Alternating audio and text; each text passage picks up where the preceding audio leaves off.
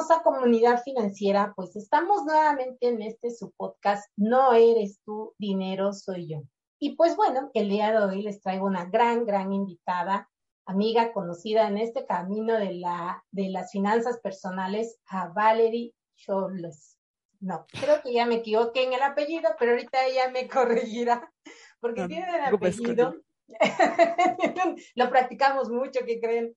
Tiene un apellido bastante especial, pero ahorita ella nos va a poder corregir esa parte. Ella es coach en finanzas personales ya certificada, este contador público y con una maestría en dirección internacional. Entonces, bueno, pues somos colegas en ambas este, circunstancias por la parte financiera y por la parte de la carrera de la contaduría. Bienvenida, Valerie, y antes que otra cosa, corrígenos tu apellido. bueno, primero que nada, Connie, muchas gracias por la invitación, encantada de estar aquí, así como colega, contadora y colega, coach de finanzas. Mi apellido se dice Schlosser, yo sé que es complicado, entonces nadie se preocupe si lo ven escrito y dicen, ¿y esto con qué se come? No pasa nada, el apellido es entre alemán y austriaco y por eso es medio diferente, entonces, soy Valerie Schlosser, con mucho gusto estoy aquí para platicar de este tema de no eres tu dinero, soy yo, porque Connie aquí me dijo, ven, cuéntanos tu historia. dije, bueno, pues ok, vamos a darle para que se enteren y espero puedan aprender un poquito de, de lo que me pasó a mí, ¿no? Que esa es un poco la idea acá. Así es, así es. Yo siempre les he comentado a mis radioescuchas y a las personas que nos ven en YouTube que siempre vamos a aprender de, todos, ¿no? Y sobre todo estar abiertos justo a estas experiencias de vida, porque yo así lo llamo, son experiencias de vida, son las que nos ayudan a crear esa conciencia financiera, porque a lo mejor alguien está por dar ese paso o ya lo dio y dice, es que no hay remedio para mí, pero siempre hay una salida, hay una luz al final del túnel, digo yo. Entonces, esta parte de poder compartir esas experiencias es lo que sustenta la idea y el, y el fin de no eres tu dinero, soy yo. Pero bueno, Valerie, cuéntanos, dinos esas historias o esa situación que viviste alrededor de no eres tu dinero, soy yo. Platícanos un poco. Claro que sí, con mucho gusto. Bueno, les voy a contar. Yo, cuando, bueno, obviamente empecé en algún momento a trabajar, ya terminando la carrera y empecé a ganar mi dinerito, a tener mis ahorros y todavía vivía en casa de mi mamá, felizmente. Y un día me entró la locura de me quiero ir a vivir sola. Dije, ah, sí, pues me voy a vivir sola, está padre, ya tengo dinero ahorrado, aquí tengo mi sueldo, súper bien. Y empecé a buscar departamento, porque obviamente me iba a vivir a un departamento, me fui a un departamento muy pequeñito, tenía dos recámaras, o sea, era para mí, o sea, era una cosita de 40 metros cuadrados, o sea, pequeño. Ya tiene su cocinita, su baño, aquí quepo, no pasa nada, no tengo muebles más que mi colchón, casi casi, entonces pues me voy a venir para acá. Y resulta que en ese momento, cuando me dijeron cuánto era de renta, dije, ah, la renta es la mitad de mi sueldo, o sea, está perfecto, porque todavía me va a sobrar dinero para mí, ¿no? Yo pensando, pues sí, para mi comida, ¿no? moverme. Entonces, pues un día llegó la mudanza, me llevé mis cosas, mis cosas, le hace mi ropa y mi colchón. O sea, así empecé, porque además, entre el me quiero ir a vivir sola, me fui en el orgullo total de, no me llevo nada, con trabajos y unas sábanas y una toalla, ¿no? Nada más. Hasta que, claro, llegué al departamento y fue de, pues no tengo platos, entonces tendré que conseguirme unos platos. No tengo cubiertos, también sería bueno conseguirme unos cubiertos y empieza uno a pagarle.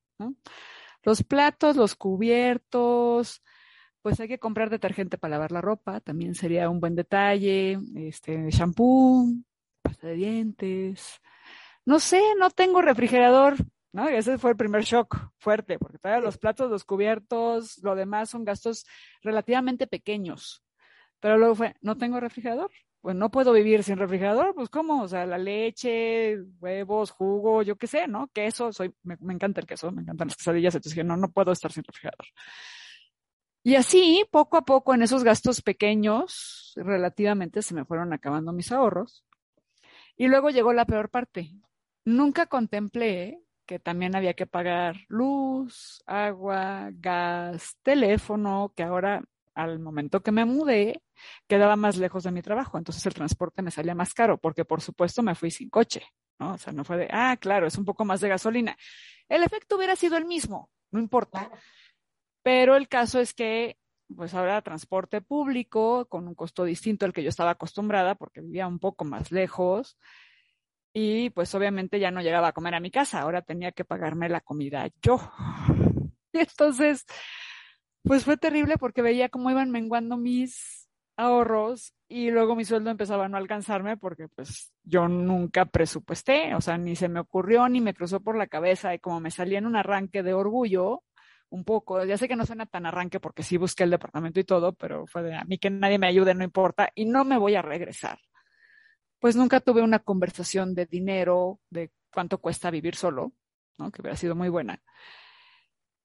Y eh, llegué al punto, o sea, nunca me endeudé, llegué al punto de solo comer un sándwich, o sea, de no poder comer bien, pero de estar de, pues me hago un sándwich porque no me alcanza ni para la comida corrida de aquí a la vuelta, no, no tengo. Y de algo, o sea, que se me quedó muy grabado de estar monedeando al final de la quincena. De, bueno, pues me quedan como 15 pesos. pues con estos 15 pesos tengo que llegar a la quincena, faltan dos días y a ver cómo le hacemos, ¿no? Y así aprendí que pues sí hay que hacer un presupuesto, sí hay que estar como súper bien informado de todo lo que quieres hacer, de cuánto cuestan las cosas, porque luego, como hay cosas, y esto ya lo había dicho en otro programa, pero es, hay cosas que no sabes, que no sabes. Y ahí es donde sácatelas te metes el pie, te caes, te tropiezas y bueno, pues ahí aprendes. Si quieren saber cómo salir de la situación, lo que ocurrió, tuve la suerte de conseguirme otro trabajo donde me pagaban más. Y ahí salí a flote totalmente. Y cuando eso me pasó, dije, tengo que empezar a ahorrar y tengo que cuidar mis gastos súper bien, porque yo no sé en qué momento, si me quedo sin chamba, si me suben muchísimo la renta, si la inflación, si, ahora sí, sí, sí, sí, pasan cualquier cantidad de cosas, no voy a poder salir de esta. Entonces me volví como súper ahorrativa y súper cuidadosa de mi dinero, de en qué me lo estoy gastando, para no volver a pasar. Créanme que esa situación de, es que me quedan 15 pesos, o sea, faltan dos días para que llegue la quincena y literal tengo 15 pesos para vivir. No estuvo padre. Esa es básicamente la historia. Pero fíjate qué interesante, porque algo que decías es cierto. Yo creo que la mayoría de nosotros cuando salimos de la carrera, digo, en el, en el entendido de, de, esa parte de que este, eres una persona que estudia, que te preparas y que vas a ir a la vida laboral, vienes de vivir con tus papás y tus papás literalmente te dan todo, en la mayoría de los casos, ¿verdad? Digo, sabemos que hay historias en donde los hijos tuvieron que haber trabajado y haberse esforzado muchísimo más para poder ayudar en casa, ¿no? Entonces creo que ahí es como un poco distinto porque traen una mentalidad distinta, pero la, la media, por decirlo así, es de que estuvimos con nuestros papás, nuestros papás nos daban todo, nosotros ni siquiera sabíamos cuánto costaba el gas o cuánto había que pagar de agua o cuánto costaba el consumo de la luz, incluso es más, o sea, de esas cosas malgastadas, de que dejas la luz prendida, total, tú no la pagas, de que te bañas con toda el agua caliente como si fueras pollo, porque igual tú no pagas el gas. Entonces, ese tipo de situaciones es bien interesante porque justo cuando llegamos a la parte de la vida profesional en donde ya incluso dices, no, es que yo ya soy una persona que ya tiene su propio sueldo, ya no voy a volver independiente, ya voy a dejar el nido y me voy a ir, pero no sabemos nada de eso, o sea, absolutamente nada. Te digo, diferente a personas que, bueno, tienen que hacer otras cosas eh, diferentes. Digo, en mi caso yo estudié y trabajé a la par porque llegó el, saliendo de la prepa, mi mamá dijo, ¿sabes qué? Hasta aquí yo ya no puedo dar la carrera. Dije, está bien, no pasa nada, voy a trabajar y voy a estudiar a la par para sacar la carrera. ¿Sí? Y digamos que, bueno, eso te hace un poco más sensible a lo que pasa allá afuera, pero el común denominador no es así. Y yo creo que a veces les pasa mucho a los jóvenes. Incluso algunos dicen, ay, no, no importa, aunque nada más, como tú bien dices, duerma yo en, en, mi cama o tenga yo este, una colchoneta, con eso es más que suficiente. Pero se les olvida que hay que comer, se les olvida que hay que pagar agua, luz, teléfono, ¿sí? O bueno, hoy en día el famoso celular, ¿no? El medio de comunicación, el internet. Entonces, qué interesante esa parte, pero además qué interesante el hecho de que bien dices, aprendí a hacer un presupuesto. Pues sí, la verdad es que en ese aprendizaje, ahora sí que en esa, historia de terror, sobre todo porque, o sea, sí, salimos de la carrera y decimos, bueno, pues ahora me independizo. Habrá quien llegue al punto de los 15 pesos y diga, ¿Por qué tengo yo que sufrir y se regrese a casa de sus papás? Que está bien, ni siquiera lo estoy juzgando. Cada quien sabe qué onda con su vida y qué hace con su dinero y cómo lo quiere vivir. En mi caso particular, digamos que me ganó el orgullo dije, no me voy a regresar a mi casa. O sea, yo tengo que ver cómo salgo de esta. Entonces, más creo recordar ahorita que primero traté de buscar algunos clientes independientes. Yo trabajaba en ese entonces en un despacho, yo estaba como era como auxiliar fiscal, digamos. Fue mi primera chamba, no puedo decir que ni era asesor fiscal ni era consultor fiscal. Ayudaba en temas fiscales. Entonces, empecé a llevar un par de contabilidades que me ayudaron a salir a flote, así como de, híjole, es que de, ver, de veras, de veras no la libro. Y por supuesto, en mi casa no dije ni media palabra. O sea, no es que haya salido peleada con mi mamá, ni, mucho menos. nada más dije, me quiero ir a vivir sola, ya, y nunca le dije, es que no me alcanza, es que regálame un litro de leche, es que porfa, aunque sea una botella de shampoo. O sea, nunca hice nada de eso. Pero, o sea, no estoy diciendo que esté bien. El único tema ahí es que me forcé a poner muchísima más atención de qué estoy pagando. O sea, ¿a dónde está yendo el dinero? Porque si el recurso es limitado, tengo mil pesos, por decir un número, a ver, estos mil pesos, ¿cómo se van a distribuir? Y hacer el presupuesto para saberlo de antemano y distribuirlo así de, no, pues tienes que ahorita no me alcanza. Es que se quieren ir todos los de la oficina por, un, por unos drinks o la cerveza, yo ni tomo. Decía, de, de verdad no puedo ir. O sea, perdón, pero no puedo ir. Y no puedo ir porque no tengo dinero. Y no es, la verdad es que no está padre, pero te empiezas a ser como súper consciente de esto de, no me quiero endeudar. O sea, el único, no digo que el único, pero de lo que más recuerdo como de aprendizaje de mi casa era que nadie vivía endeudado.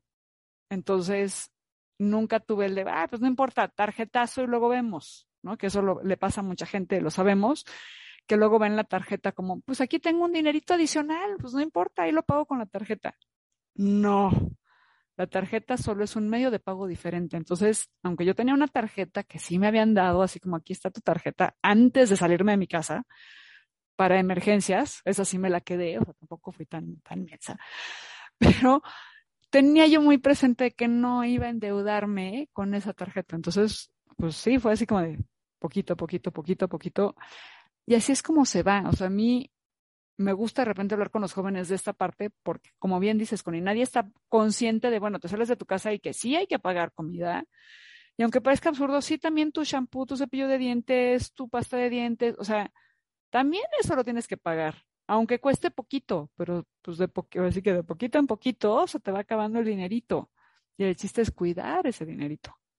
Sí, y, esa parte me encanta, porque fíjate, o inclusive que tú dijeras, ¿no? Por decir, en el caso de los hombres, ¿no? Porque las mujeres somos como que más dadas todavía algunas labores de la casa. Algunos hombres sí, también algunos hombres dicen, yo lavo, yo plancho, yo hago el propio quehacer de mi departamento, de mi cuartito, de mi casita, donde, ya esté viviendo, ¿no? Y eso creo que también los ayuda a ser responsables. Pero hay algunos que no. Dicen, no, no, no, no, yo voy a pagar a la tintorería.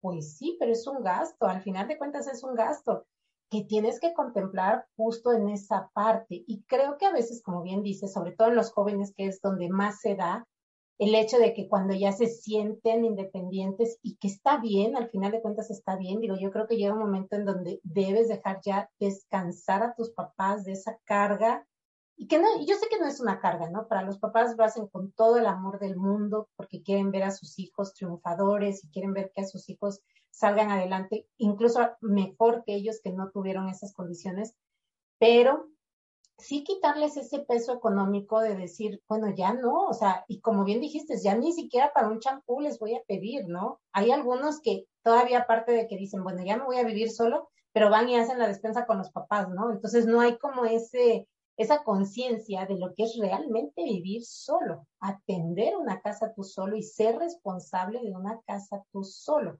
que implica el gasto de esto, esto, esto y esto y esto. Entonces, creo que sí, reviste una gran importancia, una herramienta financiera que tú y yo conocemos, que es el presupuesto. Y la verdad es que cuando la gente escucha hablar de presupuesto, quiere salir despavorida porque dice, no, es que ya me vas a limitar, me vas a amarrar el cinturón y eso no lo quiero hacer. Pero no, o sea, el presupuesto es justo una planeación, como tú bien dijiste, es mil pesos. ¿Cómo los voy a distribuir? ¿A dónde se van a ir? Ah, pues mi renta, mi alimento, mi pasaje, porque eso es como el orden de la importancia para que salgas bien. pues que la diversión ya me alcanzó para la diversión, pues será para la siguiente ocasión, ¿no? O cuando me llegue un cliente nuevo, o como lo que bien te sucedió, ¿no? Buscar esa parte de generar más ingresos o de buscar un trabajo que incluso pudiera ya cubrir toda esa parte, ¿no? Entonces, eso me encanta, porque la verdad creo que luego lo perdemos de vista. Sí, por supuesto. Y la verdad es que tendremos que pensar en cómo le hago para generar más ingresos. O sea, el presupuesto más que apretarte, en todo caso debería ser la herramienta para empujarte a, si no me alcanza para la diversión, y todos tenemos derecho a la diversión, ¿eh? ojo que el dinero también es para gozarse.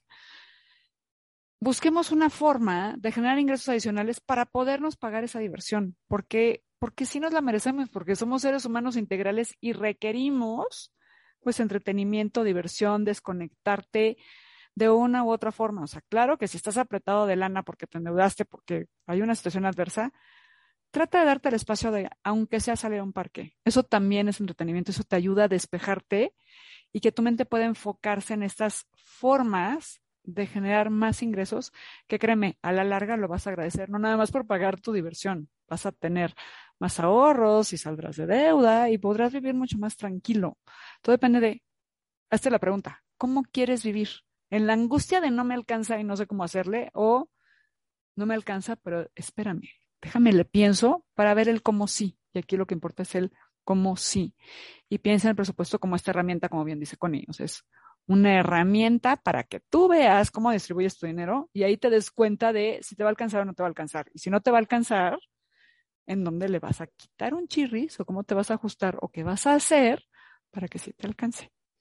No, y fíjate, esa parte de generar ingresos es muy interesante porque como bien dices, no haces tu planeación, la pones incluso si quieres en una pizarra o en una hojita de Excel.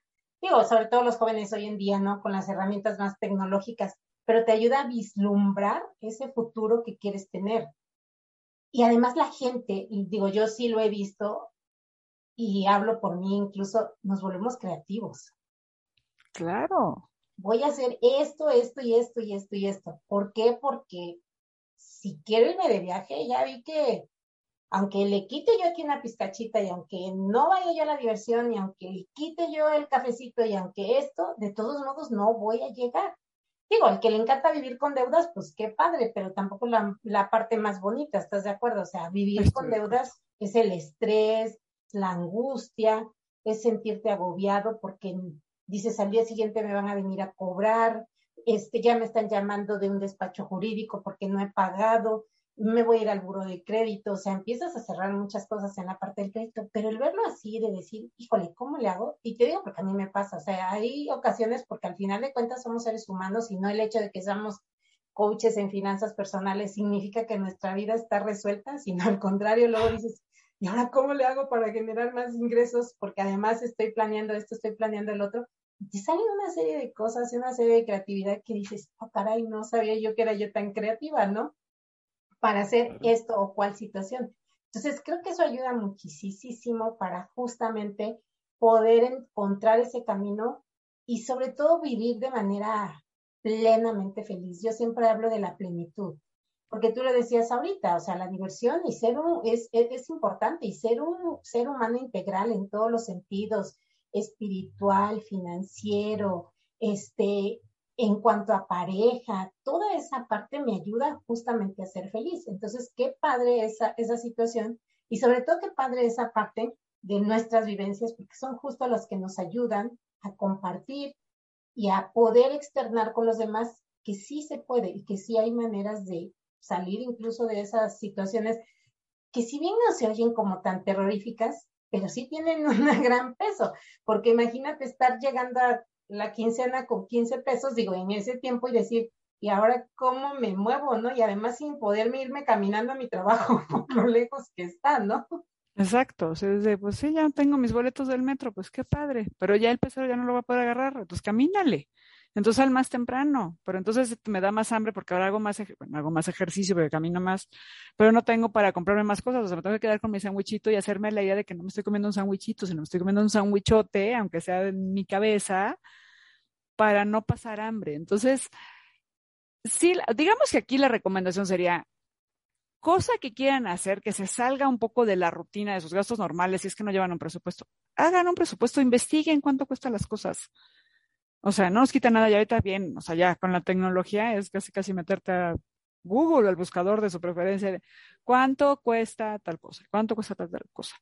Y si nos escuchan los jóvenes que están pensando en independizarse, antes de salirse de su casa, volteen a hablar con sus papás y pregunten cuánto cuesta vivir en su casa. Cuánto se paga de luz, cuánto se paga de agua, de teléfono, de veras cuánto es la renta o si es un crédito hipotecario.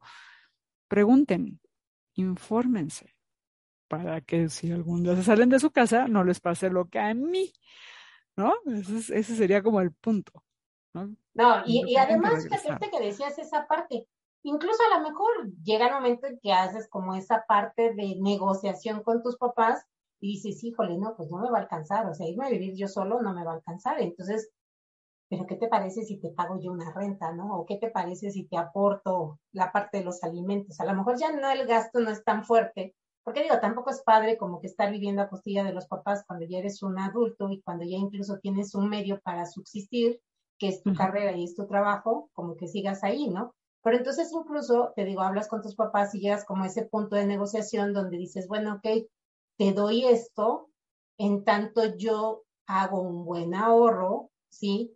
O incluso busco otro trabajo diferente que justo me dé como ese nivel de vida al que quiero llegar, pero ya hago toda esa, esa planeación para ahora sí irme a vivir y entonces incluso vivir de la manera pues más holgada posible, ¿no? Si bien vas a tener ciertas carencias, porque no todos llegamos a la opulencia de la noche a la mañana saliendo de la escuela recién egresados, pero sí por lo menos ya vislumbras tu panorama de manera muy, muy diferente, ¿no? Entonces, como para ir cerrando este podcast, aparte de lo que ya platicamos y demás, digamos que dales como esos tres puntos a los jóvenes, porque sobre todo creo que son los más interesados en este asunto de qué deben de hacer para, si se quieren ir a vivir ya fuera de su casa.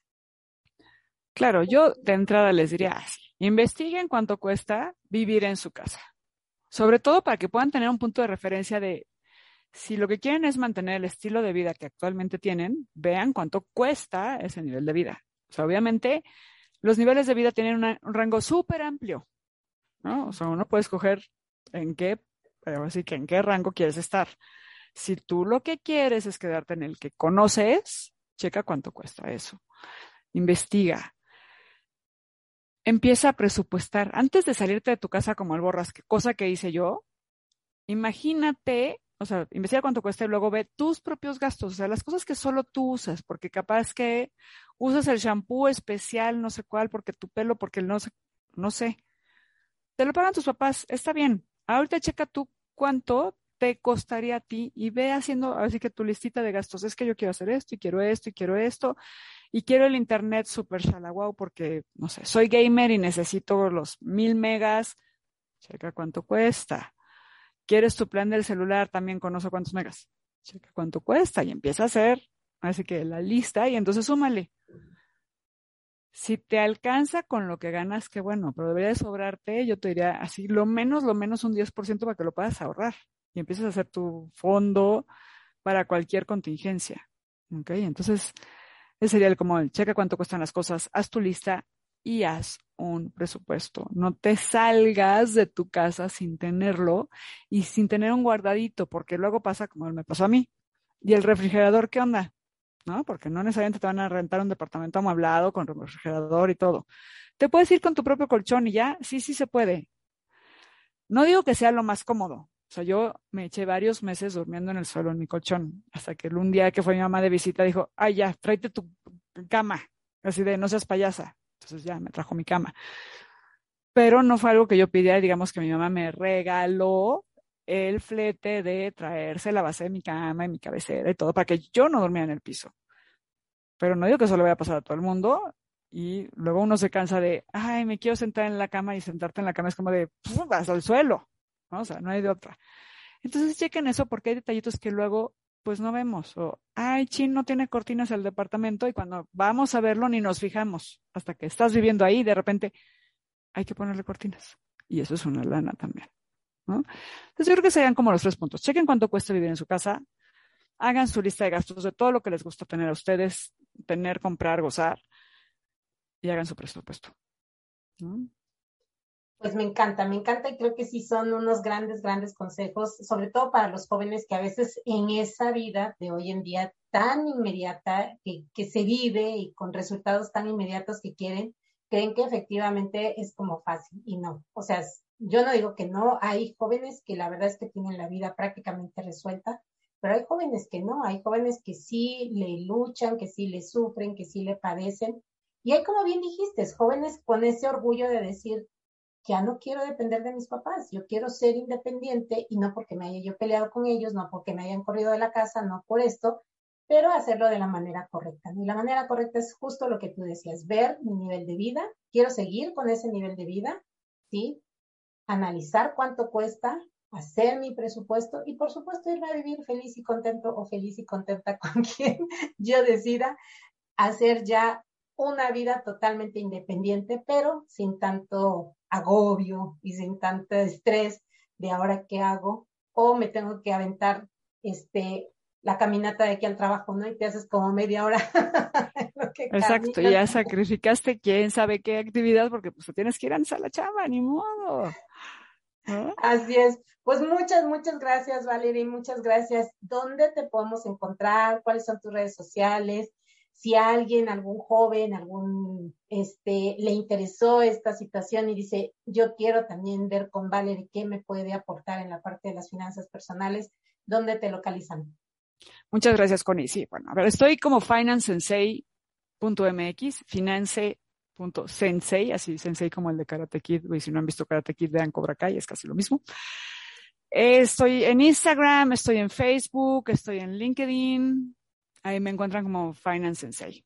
Si me quieren mandar un correo, pues es hola arroba y con mucho gusto ahí les atiendo sus dudas. Está mi página web, financesensei.com.mx. Ahí está la información de mis cursos. Tengo un curso específicamente para jóvenes que se llama Riqueza para Jóvenes. Aprende a pensar como rico, que un poco la idea es que tengas este chip de mentalidad de tengo que ahorrar y tengo que construir patrimonio. Y la verdad es que me gusta mucho darlo porque Luego nos falta esa parte de educación financiera cuando recién nos salimos de la casa. Claramente lo hice por la experiencia que les acabo de contar. ¿No? Entonces, ahí me encuentran y si me quieren mandar un WhatsApp es 55 21 14 18 07. Ahí con mucho gusto también los leo y los atiendo. Pues muchas, muchas, muchas gracias, Valeria. Y pues ya saben, Radio Escuchas, siempre van a haber acciones aquí en con Isorcia Finanzas, si no es una es la otra, si no es uno es el otro, pero la intención de esto es crear conciencia financiera con la gente y que la verdad vivamos plenamente felices, porque siempre he dicho que no están separados la felicidad de las finanzas, justo van de la mano para que podamos tener esa vida plena. Así que recuerden suscribirse al podcast, suscribirse al canal de YouTube y sobre todo recuerden, no eres tu dinero, soy yo. Y sean felices porque felicidad se vive con F de finanzas. Nos vemos y nos escuchamos muy pronto. Bye bye. Muchas gracias, cuídense.